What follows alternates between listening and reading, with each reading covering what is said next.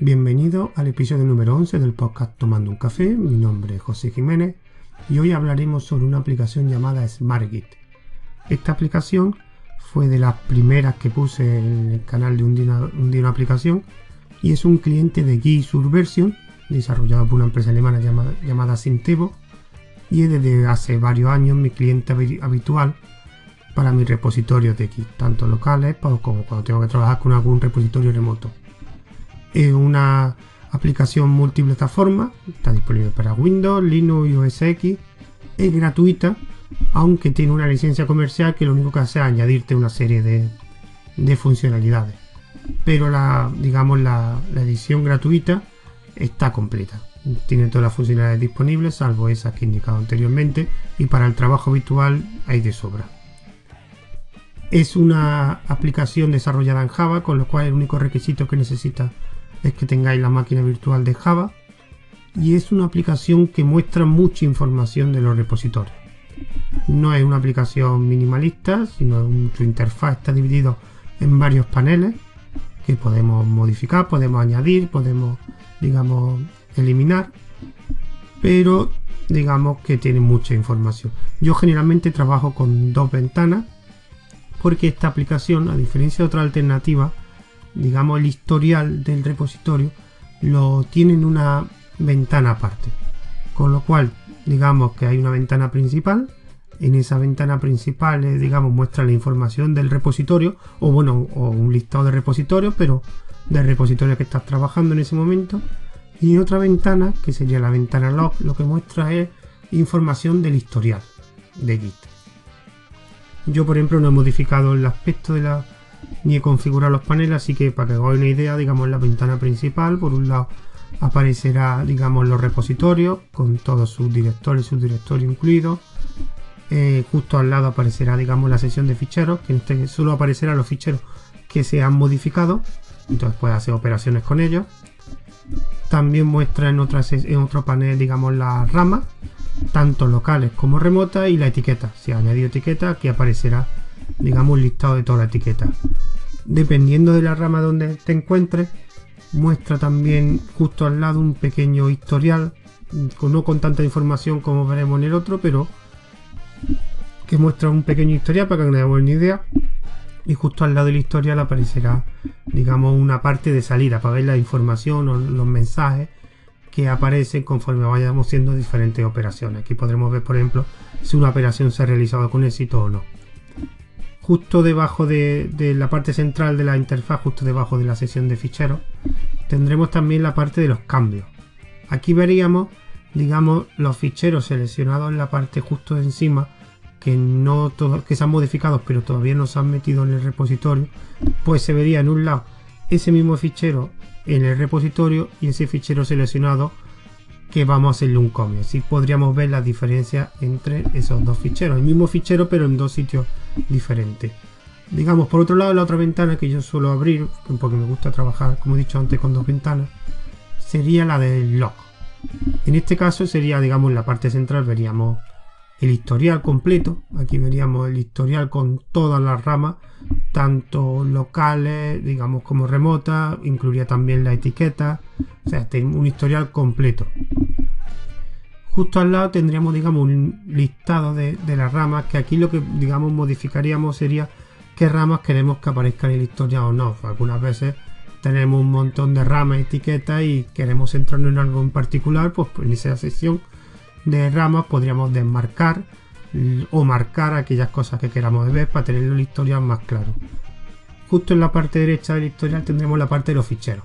En este caso, cuando en el historial pulsemos en algún cómic, aquí aparecerán los ficheros que están incluidos en ese cómic, digamos los que se han modificado. También hay una pestaña que es detalles, que ahí es donde tendríamos, digamos, la información del cómic, el mensaje que hayamos escrito, porque en el Margit todos los cómics tienen que tener algún texto, no es obligatorio. De hecho, no se activa el botón de cómic hasta que no haya escrito algo en la ventana, en la pantalla que te aparece desde el cómic. Con lo cual aquí en el detalle veríamos ese mensaje. En la parte de abajo se veríamos comentarios, algún comentario que hayamos hecho. Y los demás que veríamos las pequeñas serían, digamos, partes, paneles más pequeños. En un lado se vería eh, los cambios digamos, producido en ese cómic. Y también una pequeña salida para mostrar información de lo que, de lo, de lo que está pasando. Con lo cual sería la ventana principal del repositorio y la ventana, digamos, de log del historial. Eso es como vas viendo. Y en cada una, digamos, tendríamos una botonera. Aunque algunos botones, algunas opciones estarían en las dos ventanas, pero digamos que la ventana del historial, la botonera, digamos, se van más a acciones que pueda hacer el historial el repositorio, pues acciones que pueda hacer el repositorio, aunque se repiten algunos botones. Las cosas que admiten que soporta esta aplicación, bueno, generalmente yo pocos comandos he encontrado en Git que no pueda hacerlo aquí con alguna acción en esta aplicación. Está bastante, es una aplicación que lleva bastante, se nota que lleva bastante años, con lo cual digamos es muy completa en funcionalidades de Git.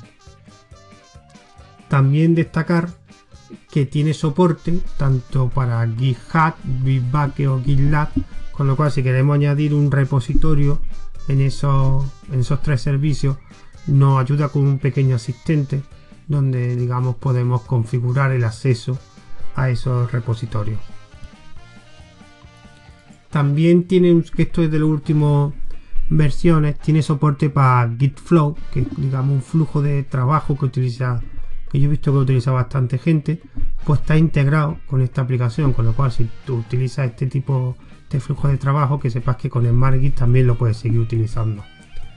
Mm, y otra cosa que también me gusta mucho es la herramienta de div, que es una herramienta que se activa cuando se produce algún tipo de conflicto de entre determinados ficheros, desde un repositorio remoto a un, local. Entonces te abre una ventana nueva donde se ve tanto el fichero del repositorio local, el repositorio remoto, y tú puedes, digamos, puedes gestionar, digamos, qué cambios quiere introducir o no.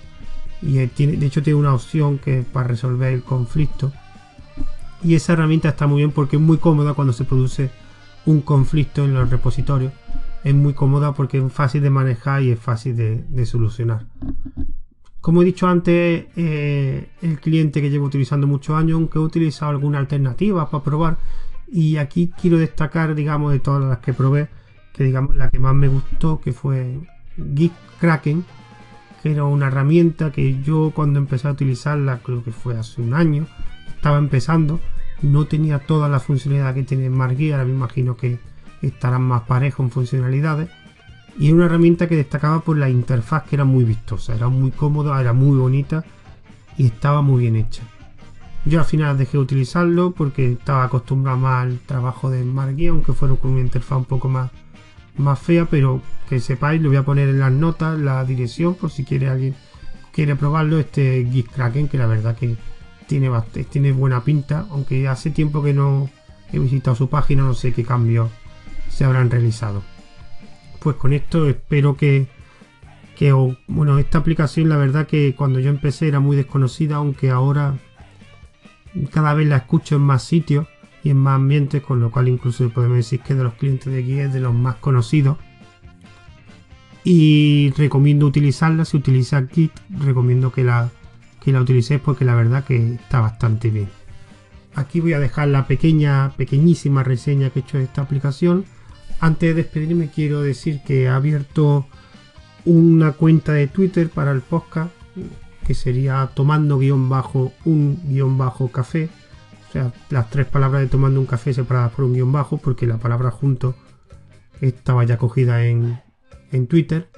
También he abierto un feed, he creado un feed en iBot para aquellos que utilicen ese servicio. También estaría disponible, como siempre, en el canal de Telegram Tomando un Café, donde subiré el audio tanto MP3 como GG. Y también está disponible el feed de Woska, el feed de Anchor y el de mi blog ruteando.com, que ahí estaría mezclado con los artículos que escribo, aunque últimamente escribo un poco. Por último, he creado una cuenta de correo, por si queréis escribirme para alguna sugerencia, comentario, etcétera. Sería tomando un café Pondré también la dirección en las notas de este podcast. Y con esto ya me despido. Espero que haya sido útil esta aplicación y que haya sido interesante el audio. Y nos vemos en el siguiente audio.